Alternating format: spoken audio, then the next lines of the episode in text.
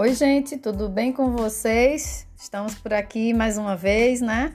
E hoje a gente fala sobre um tema bem bacana que eu acho que vai envolver todo mundo, acho que todo mundo já passou por isso e, e a gente vai fazer reflexões aqui hoje bem legais, tá? Que implicam, é claro, na nossa prática enquanto professores e professoras. Hoje eu pergunto a vocês o seguinte: vocês sabem de que maneira vocês aprendem melhor? Será que a forma como vocês aprendem hoje na vida adulta é a mesma forma que vocês aprendiam lá na, na idade escolar, na, na infância, na adolescência? Será que ao longo da nossa vida, da nossa experiência, a gente vai adquirindo outras habilidades e essas habilidades fazem com que a gente aprenda mais, aprenda melhor, aprenda de forma mais significativa? Pois é, Hoje, o nosso podcast Atualidades em Educação vai falar com vocês sobre estilos de aprendizagem. E aí, qual o seu estilo? Vem comigo. Bom, começando e não tem como, conceituando, né?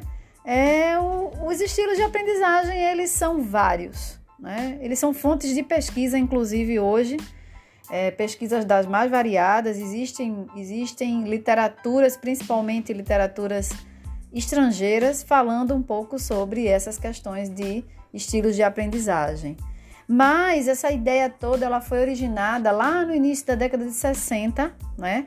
já em consequência dos debates acerca das diferenças individuais no processo de aprendizagem. Então, lá atrás se começou a a cogitar uma preocupação né, sobre como o indivíduo aprende e como ele aprende de diferentes maneiras, ok? Então, isso foi uma reflexão muito importante que iniciou lá na década de 60 e só aumentou, só teve ganhos aí ao longo da história da educação. E conhecer né, esses diferentes estilos de aprendizagem é uma ferramenta importante tanto para os professores quanto para a escola. Né? E também não deixa de ser importante para os estudantes. Né? Do ponto de vista do professor, ele vai aperfeiçoar a sua prática, ele vai ser mais assertivo na abordagem com o estudante. Né? Ele vai, inclusive, fazer com que mais estudantes atinjam o objetivo de aprendizagem. Às vezes, um estilo é, não, não cabe para um como para outro. E aí a gente precisa ter essa visão mais sistêmica para que a gente possa oferecer mais ferramentas para esses estudantes e, consequentemente, atingir um maior número de estudantes na nossa sala de aula, durante a nossa aula, em relação ao conteúdo que trazemos, em relação ao conhecimento que queremos construir, ok? Então, todos os indivíduos possuem os seus estilos próprios, né, de aprender fatos novos, e esses estilos, e para cada indivíduo, né, vamos pensar que assim, pode ser um, pode ser vários, né? Não necessariamente uma pessoa ela vai aprender apenas de um jeito, ela pode aprender de várias formas, ok?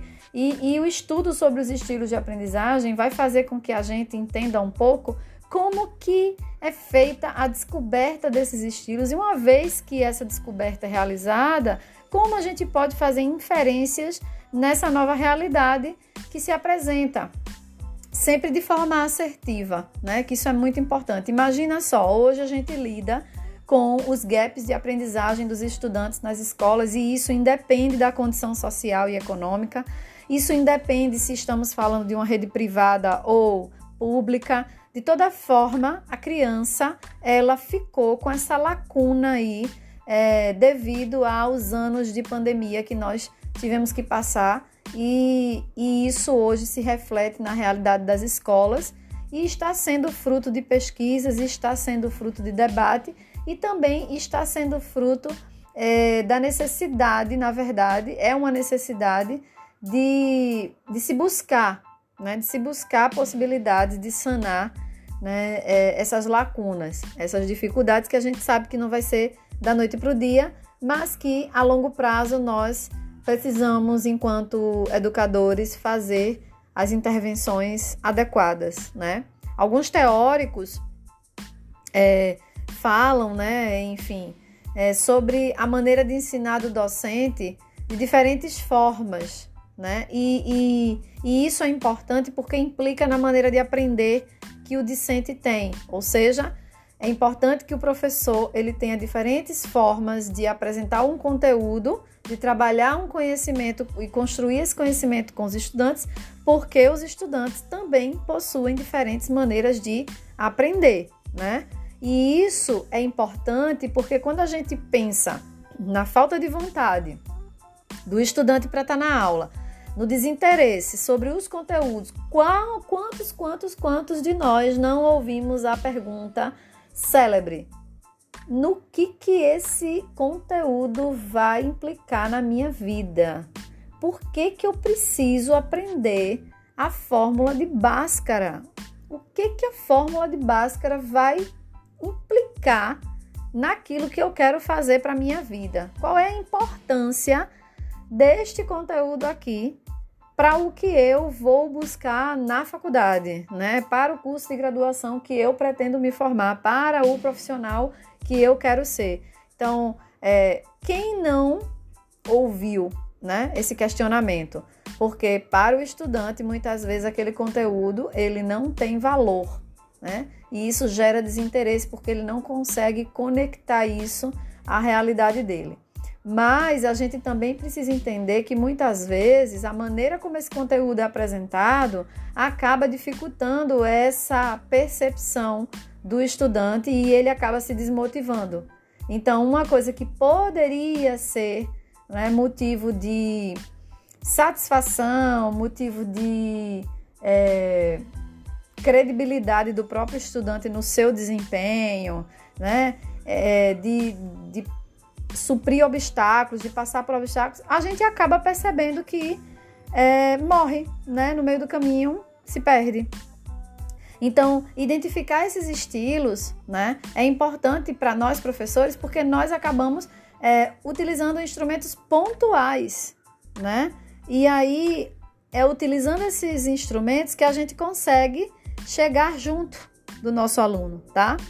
Existem vários instrumentos, na verdade, que podem medir, né? E aí são instrumentos que passaram por pesquisas.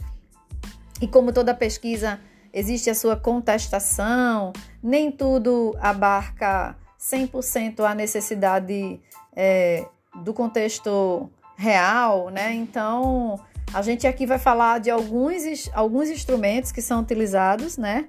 É, a partir de algumas teorias, tá? Bem rapidinho para a gente refrescar um pouquinho a memória.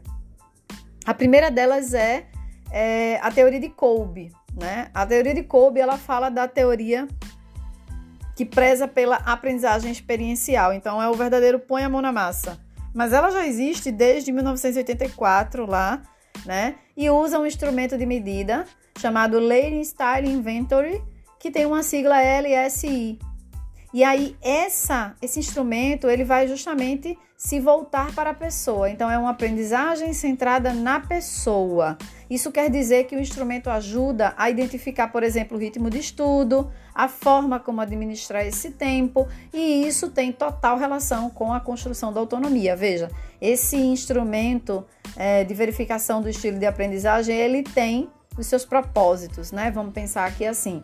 E aí é claro que a teoria ela vai se desdobrar e vai identificar e vai categorizar os estilos. Então, para essa teoria, existem estilos que são chamados de experiência concreta, observação reflexiva, conceituação abstrata, experiência ativa, qualquer estilo de aprendizagem, qualquer instrumento que verifique o estilo de aprendizagem do estudante que você, professor, for pesquisar, você vai se deparar com a maneira como essa teoria subdivide os estilos. Alguns deles têm conceitos muito próximos, muito parecidos, ok? O segundo que a gente vê aqui hoje é o de Gregork. Gregork tem um estilo de que é chamado de delineador de estilo, ou seja, style delineator. O que é isso? Ele vai identificar a predisposição que o indivíduo tem para determinado estilo. E isso desde 1982. Ou seja, ele vai prezar pelas experiências concretas e abstratas para poder identificar qual é a predisposição do indivíduo para determinado estilo de aprendizagem. Um outro conceito é o de Feder e Silverman, né? Que ele vai falar sobre o índice de estilo de aprendizagem. Aqui ele realmente vai medir por índice. Então ele vai tentar entender se o indivíduo aprende de forma mais ativa ou de forma mais reflexiva, se ele é mais sensitivo ou intuitivo, se ele é visual ou mais verbal, ou se ele é sequencial ou global. Então, para a gente entender, aqui realmente existe um índice né, que vai ser avaliado para identificar a melhor maneira desse indivíduo aprender. E esse estilo aqui, esse, essa teoria aqui, esse instrumento, ele, a partir de 1997, ele passou por algumas é, reestruturações, né, na verdade, e hoje ele é de uso livre sem custo associado. Aqui, o indivíduo ele vai perceber se é ativo, sensitivo, visual ou sequencial. Um outro modelo é o VARC. O modelo VARC eu acho que é o mais disseminado, né? Ele é muito utilizado por alguns profissionais da educação, muito utilizado por profissionais da psicopedagogia, por exemplo, né? Que precisam identificar um pouco é, de como é, identificar um pouco como aquele estudante com dificuldades de aprendizagem ele consegue é, perceber melhor né, o conhecimento e construir esse conhecimento. Isso é muito importante para fazer a intervenção junto ao estudante com dificuldades de aprendizagem ou com necessidades educacionais especiais. Então, é, o VARC, que ele vai tentar identificar é, o visual, o auditivo, ou aquele que aprende por escrita e leitura, ou o sinestésico.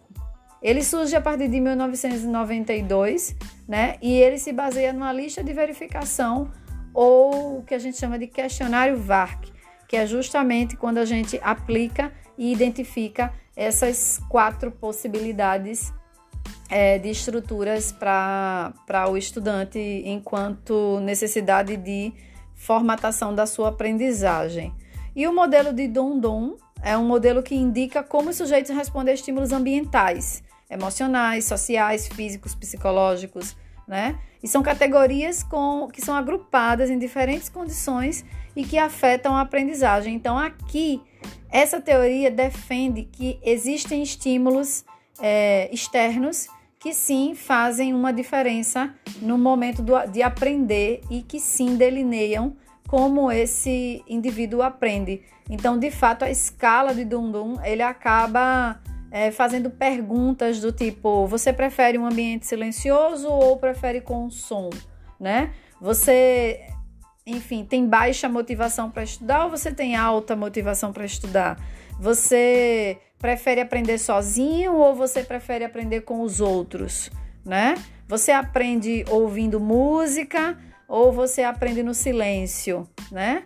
É, é, é são perguntas que vão delinear a melhor forma é, de aprender daquele indivíduo, ok? Existem outros instrumentos que medem né, essa necessidade. É, e aí o nosso podcast ficaria enorme aqui hoje se a gente fosse falar de todos eles, mas pelo menos a gente consegue ter uma noção, e aí eu vou dizer a vocês: aprofundem esse conhecimento, busquem esse conhecimento se interessar a vocês, se isso vai agregar né, na prática de vocês. Façam essa leitura rápida. Existem muitas oportunidades na literatura para fazer uma leitura é. É, mesmo que não seja aprofundada, mas que vai fazer com que você tenha uma noção, né? E, e vai fazer com que você, pelo menos, modifique o seu olhar sobre a sala de aula. É, existem vários instrumentos que a gente sabe muito bem que podem ser utilizados durante uma aula. E quanto mais você diversifica, professor, mais você atende às necessidades desses estudantes. Então, por exemplo, um estudante que é visual, ele vai prezar muito pelo, pelo diagrama, pelo gráfico, pela imagem, pela aula expositiva, pelos vídeos, né? Por, por uma pesquisa, por aulas práticas, por projeções, ok? Entre outras tantas aqui que a gente poderia estar falando, tá?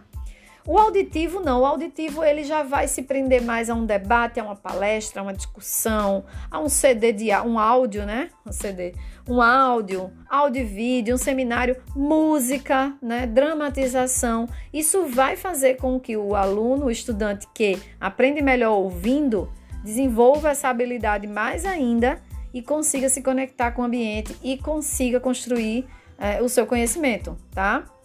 Um outro tipo, né, que seria aquele que se prende à prática da leitura e da escrita, né? Ou seja, é aquela pessoa que precisa sistematizar. Essa pessoa, ela vai com certeza se dar muito bem na leitura de livros, é, de artigos, de comentários, né? Desenvolvendo resumos, ensaios, questões de múltipla escolha, é, bibliografias, né? É, é, ele vai ter esboços, documentos, papers, eles, eles vão ter uma gama de instrumentos para poder estar aprendendo de maneira diferenciada. Já o sinestésico, não. O sinestésico, ele já vai precisar de é, estímulos diferentes, né? Ele está ali é, desenvolvendo diversas habilidades de aprendizagem. Então, ele vai aprender na palestra, ele vai aprender na aula prática, ele vai aprender numa demonstração, ela, ele vai aprender numa atividade física, num estudo de caso, numa resolução de, de exercício, né? Então, ele vai ter a necessidade, na verdade, de entrar em contato com essa maneira de aprender para poder de fato absorver o conhecimento, né? Ele vai, por exemplo, se prender, vamos pensar aqui assim, é, ele só não, né? Os demais. Há um, um brainstorming, por exemplo, né? Ele vai se prender ao mapeamento, né? às investigações, né? Porque são desafiadoras. Então, isso vai com que vai fazer com que o estudante ele se prenda no processo, né? ele ache o processo interessante, ele se engaje nesse processo, na verdade, e ele vai, consequentemente, atingir o objetivo de aprendizagem porque ele está fazendo uso de um instrumento de aprendizagem que favorece as habilidades que ele possui. Isso é para a gente entender como é importante é, estar a par desse universo de estilos, dessa diversidade de estilos, para que a gente possa utilizar os instrumentos adequados, ok? É importante para o professor porque ele diversifica a sua estratégia de ensino e é importante para o aluno, para o estudante, porque favorece o autoconhecimento. Ele passa a ser mais é, conhecedor de si mesmo no momento em que ele precisa aprender e aí ele vai naturalmente amadurecendo e procurando esse caminho e aperfeiçoando esse caminho. Então, isso vai influenciar, inclusive, numa tomada de decisão para um curso, no método de, estudo que queira ser utilizado é, como complemento em casa, no, no, seu momento de estudo, né? Quantas e quantas pessoas é, estão aí hoje estudando para concursos públicos e elas não necessariamente é, aprendem é, da mesma forma, né? Elas se submetem às vezes a algumas situações por necessidade, mas na verdade, na verdade, elas não aprendem do mesmo jeito. E aí a gente tem aí pessoas que passam tanto tempo estudando e não conseguem é, de fato se apropriar do conhecimento e pessoas que muitas vezes estudam bem menos e acabam atingindo o objetivo, né? O estilo de aprendizagem ele participa diretamente de um processo de ensino, né? E o processo de ensino ele é complexo.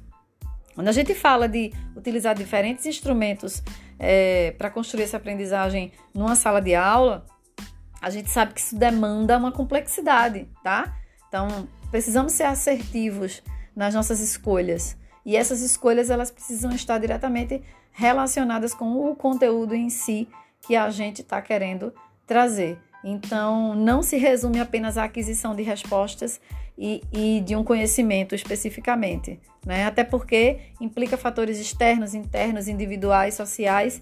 E aí eu volto para aquela fala inicial. A gente não aprende da mesma forma e a gente precisa respeitar a maneira como cada um aprende, né? Até mesmo a hereditariedade é um fator, né? A personalidade do indivíduo é um fator, né? A dificuldade ou não de adaptação às demandas do ambiente a afetividade é um fator, tá? Então, assim, são tantas questões que a gente poderia tocar aqui, mas que basicamente é você conhecer né, os diferentes estilos, basicamente é você tentar entender um pouco como que o seu aluno aprende para que você possa traçar um planejamento bacana e que dê resultado, ok?